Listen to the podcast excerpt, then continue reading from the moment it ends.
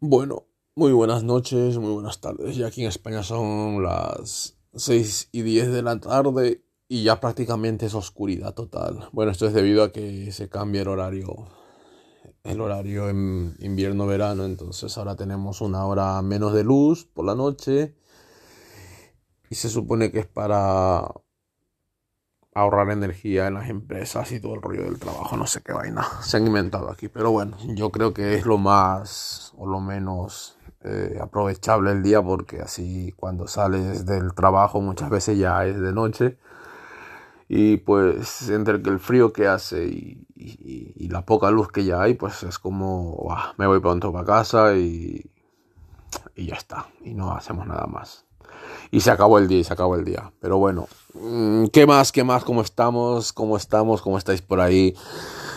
Eh, pues voy un poquito despistado con el tema de los podcasts o el tema de las grabaciones. Yo les llamo grabaciones porque no son podcasts, porque no son ni son editados, ni son cosas que se van haciendo, sino que es cosas que, vamos, que, que van pasando y que me apetece comentarlas porque muchas veces nos escapan de verlas en las noticias. El volcán en La Palma sigue erupcionando, eh, días más, días menos, los terremotos siguen aumentando, mm, días con más intensidad, días con menos intensidad, pero la cosa sigue jodida y el gobierno sigue sin mandar las ayudas. Estuve leyendo por ahí que decían que para facilitar las ayudas los que han perdido sus casas tenían que demostrar de que realmente han perdido sus casas, pero a ver, gente del gobierno, si es que alguno me escucha o algunos de los que formáis parte de este gobierno, eh, ¿Qué más necesitáis? O sea, tenéis la dirección, los ayuntamientos tienen los padrones, los padrones electorales, ahí donde mandan las cartitas con los votos, pero esto ya va para PP, PSOE, Vox, eh, Ciudadanos, eh, Más País, Podemos, Unidas Podemos, En Común Podem, Compromís, Coalición Canaria y tal.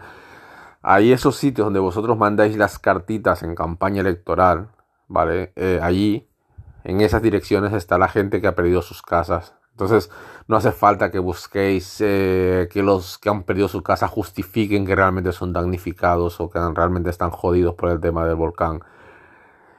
Allí donde van a pedir el voto, donde van a hacer los mítines políticos en, época electoral, ahí, allí debajo de eso, bajo 18 metros de, de lava, pues allí, allí están esas casas. Eh, no hay que ser un científico como los que hay que, estaban vigilando continuamente la erupción del volcán. Eh, están levantando un dispositivo para rescatar a los perros y van y se les cuelan seis palmeros, ¿sabes? Seis nativos de la isla. Se pasan por encima de la lava, rescatan los perros y vosotros no os dais ni cuenta. Los que están vigilando de que no pase nada así, aquellos científicos que también vigilaban de que con el COVID no pase nada y tal.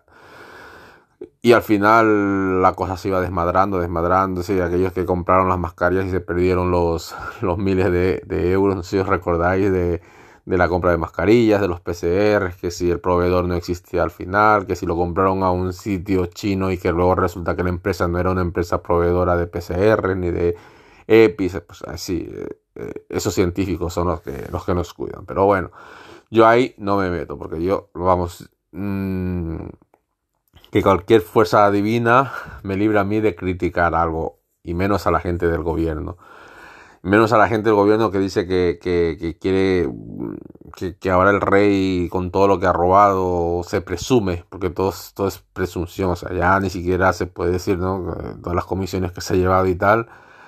Eh, retiro lo dicho, no he dicho robado, ¿vale? Voy a quitarlo porque igual me, me denuncian. Rectifico. No puedo borrarlo porque he dicho que mis grabaciones no se borra lo dicho, ¿vale? Entonces eso, eso. En fin, que ya se va a archivar lo más posible para que el rey pueda comerse el turrón y, el roscón de reyes en, el Palacio de la Moncloa con sus nietas. En fin, esto es lo que da la política. Bueno, mm, politiqueo basta aparte. Esta semana se ha celebrado también eh, a nivel mundial pues el Día de Todos los Santos y la verdad que es una fiesta que es curiosa y a mí me gusta comentarla porque me gusta, bueno, he pensado que es gracioso comentarlo porque la verdad que, que hablando de reyes difuntos, ¿no? Eh, es gracioso comentarlo porque se celebra de distintas formas a nivel del mundo, ¿no? Por ejemplo, aquí en España eh, se celebra en la parte de Soria lo de Becker, ¿sabes? Eso del, monte este de, las ánimas benditas, ¿no? Que, es un libro maravillosísimo, un poema maravillosísimo, ¿no? Que decía algo así como que estaba ahí soñando en mi habitación y de repente me quedé dormida y me di cuenta de que había una luz en la oscuridad y le encontraron a la chica muerta en la cama con los ojos en blanco y, asfixiada, pobrecita. Bueno, es un libro que hay que leerlo, ¿no? Está guay, está guay, está guay. En Ecuador tenemos un libro maravillosísimo que se llama Los Sangurimas. Es un cuento de José de la Cuadra. Yo a, todo el mundo que le guste leer os lo recomiendo. Yo recuerdo que lo leí cuando estaba en la escuela y de hecho aquí en España lo tengo. Si alguien quiere que en algún momento se lo deje, yo se lo presto, se lo lee y me lo devuelve, ojo, prestado, ¿eh? Una cosa es prestar y otra cosa es regalar, pero para mí es una de mis joyas eh, que no tiene valor. O sea, Los Angurimas de José de la Cuadra es un cuento que, habla así de, la historia manavita, de, intensidad de la historia manavita, ¿no? Eh, cómo se hablaba en la época, cómo se vivían las costumbres y cómo el, patriarca de la familia llegó a tener todo lo que tuvo, pero es una historia maravillosa. Yo creo que, todo el mundo tendría que, alguna vez leerla, sobre todo a quienes nos gusta leer, ¿no? Eh, es, muy, es muy bonito, muy bonito, los sangurimas. En España, bueno, en Cataluña, se lleva lo de los panellés, eh, que son estas bolitas que se hacen con mazapán, que están buenísimas, buenísimas, eso de ahí, o sea, eso está muy bueno y como moscatel, o sea, la noche de víspera de todos los santos se come eso en las familias y está muy, muy bueno también. Es buenísimo que la gente que viene de Ecuador, de la gente latina que me escucha, la gente migrante que estamos aquí, nos adaptemos también a esta cultura maravillosa que es la cultura catalana, que me encanta, sobre todo en la gastronomía que tiene, porque para mí es una de las mejores, la verdad. Eh, la gastronomía catalana y sobre todo las tradicionales, o sea, los panellets y el moscatel. Mm, en España también se come lo de los huesos de muerto, que es esta de mazapán rellenos de, de crema, que, se llaman así huesitos de muerto porque cuando ya están al horno, pues quedan así con esa tonalidad como, como un hueso, ¿no? De color hueso. Y están exquisísimos. Están riquísimos. A nivel de toda América, pues se va celebrando también el Día de los Muertos. Mm, desde México, sobre todo. México es, un, es, una, es una potencia mundial sobre la muerte. O sea, a mí, mm, yo eh, me encanta eh, lo de las Catrinas y todo eso de ahí, ¿no? Y de la Santa Muerte y tal, porque, porque siguen viendo la muerte con esa normalidad que la veían nuestros antiguos aborígenes, o sea, nuestros indígenas, ¿sabes? Los incas, los mayas, los aztecas, los todos los indígenas en sí de, las montañas, bueno, no de las montañas, me refiero de, nuestras regiones, que, veían la muerte como algo natural, veían a la muerte como algo parte, como la muerte como parte de la vida, ¿no? Y se regresaban muchos rituales, incluso se llegaba a enterrar cuando era el indio, el inca o el maya, varón, el macho, se supone, ¿no? Porque a lo mejor era la reina, ¿no? Moría, se enterraba con ellos y, se siguen guardando esas tradiciones. Eh, muchos países se entierran con sus joyas a los muertos. Eh, es, que, es que tenemos mucho miedo de hablar de la muerte, pero lo que no nos damos cuenta muchas personas es que la muerte es parte de la vida. O sea, si naces tienes que morir. Entonces, lo maravilloso es completar el ciclo, ¿no? De nacer, crecer. Ya lo de reproducir lo dejamos a un, a un lado, porque eso ya es más no sé, es como ahí, ¿no?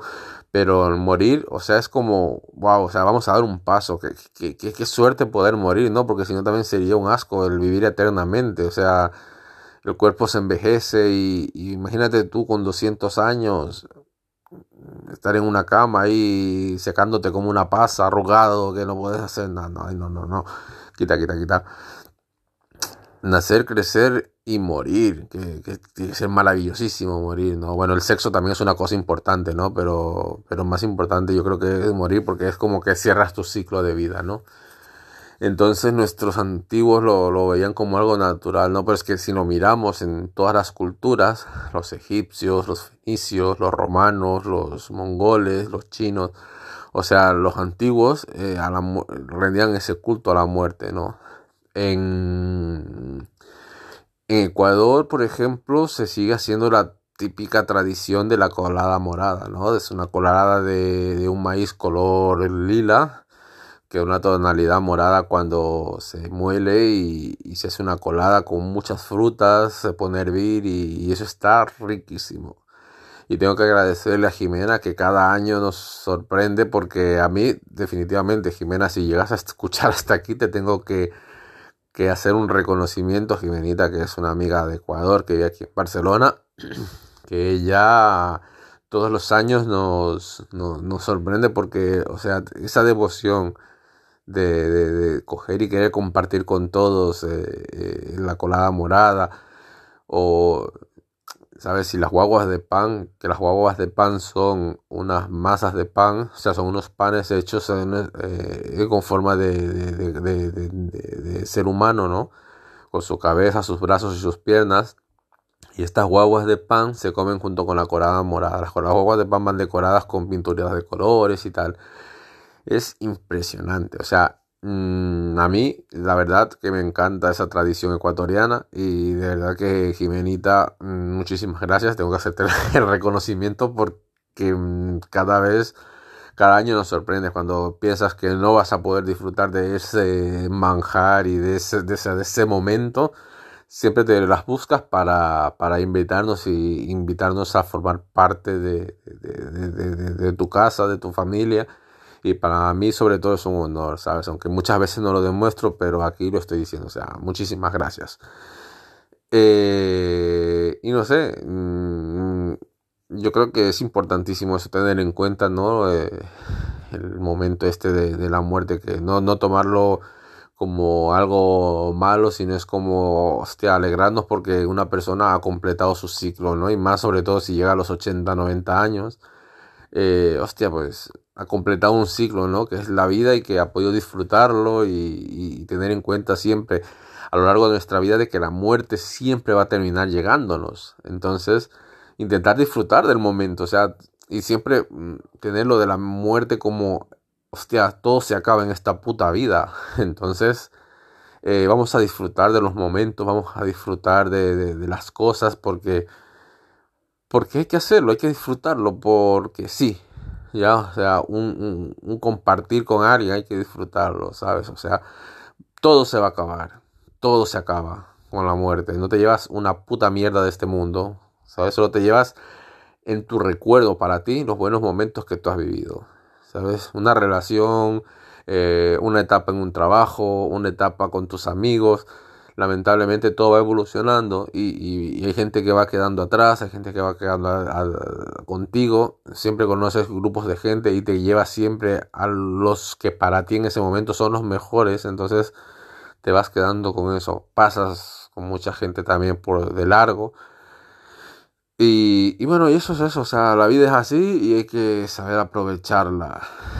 Y bueno, eso es con respecto al tema de la muerte. Y otro tema importantísimo ahora, pues, que, estoy investigando es lo de las criptomonedas. Uf, soy un pesado. Mis amigos conocidos me dicen que soy un pesado, pero estoy empezando a investigar, a descubrir y cada vez te vas dando cuenta de que es el futuro. O sea, no un, mensajito corto no es eh, coger y meterte a invertir, a invertir y a invertir, sino que primero aprende, infórmate, lee, porque el tema de, los, de las criptomonedas es importantísimo también, porque es una cosa que es en la que vamos a llegar al futuro, ¿no? O sea, eso es ya hace 10 años eh, hablaban del Bitcoin como algo oh, se va a hacer y ya hoy en día casi todo el mundo sabe lo que es el Bitcoin o por lo menos lo ha estudiado.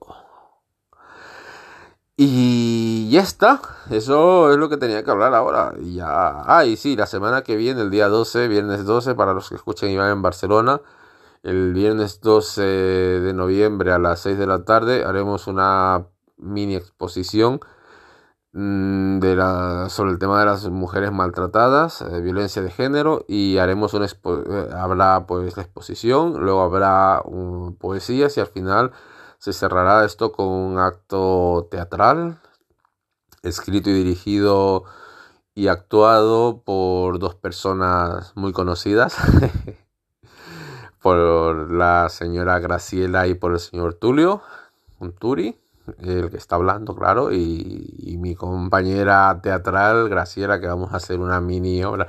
Espero que todo salga bien, todo salga maravilloso para quienes lo vean y lo disfruten, se lo pasen bien. Tenemos pensado un montaje eh, sorpresivo ¿ya? Entonces eh, vamos a hacerlo como para que, para que os sorprendáis. No me gusta alargarme mucho, pero la verdad que han sido tres temas que me, que, tenía ganas de compartirlo y ya está. Ya saben todos, seguirme por redes sociales, por, por Facebook, Instagram y dejarme comentarios y preguntas y iremos, iremos haciendo cosas. De verdad tengo que agradecer a todas las personas, gente de Mallorca, gente de Málaga, de Córdoba que me han escrito eh, gente, esa gente maravillosa también de Buenos Aires que me han escuchado, que me he quedado sorprendido porque alguien me escuchó en Buenos Aires y me felicitó por lo que hago, que no es mucho, pero hostia, dice, o sea, que una persona te escuche en Buenos Aires y, y esto, hostia, pues esto es guay, ¿no? Mola, mola, mola, y ya está. Y, y nada, eh, simplemente agradecer y y chistes, a ver, eh, chistes, chistes, chistes. es que no me acuerdo ahora mismo ninguno. Solo me acuerdo del niño albino, ¿no? que la Carmen tuvo un niño albino. Joder, con lo que ella se te quiere ya sale albino, ¿no? Hala, ya está. Venga. Hasta la próxima. Cuidaros y portarse muy, pero muy, pero muy mal. Siempre haciendo el bien, pero portaros mal.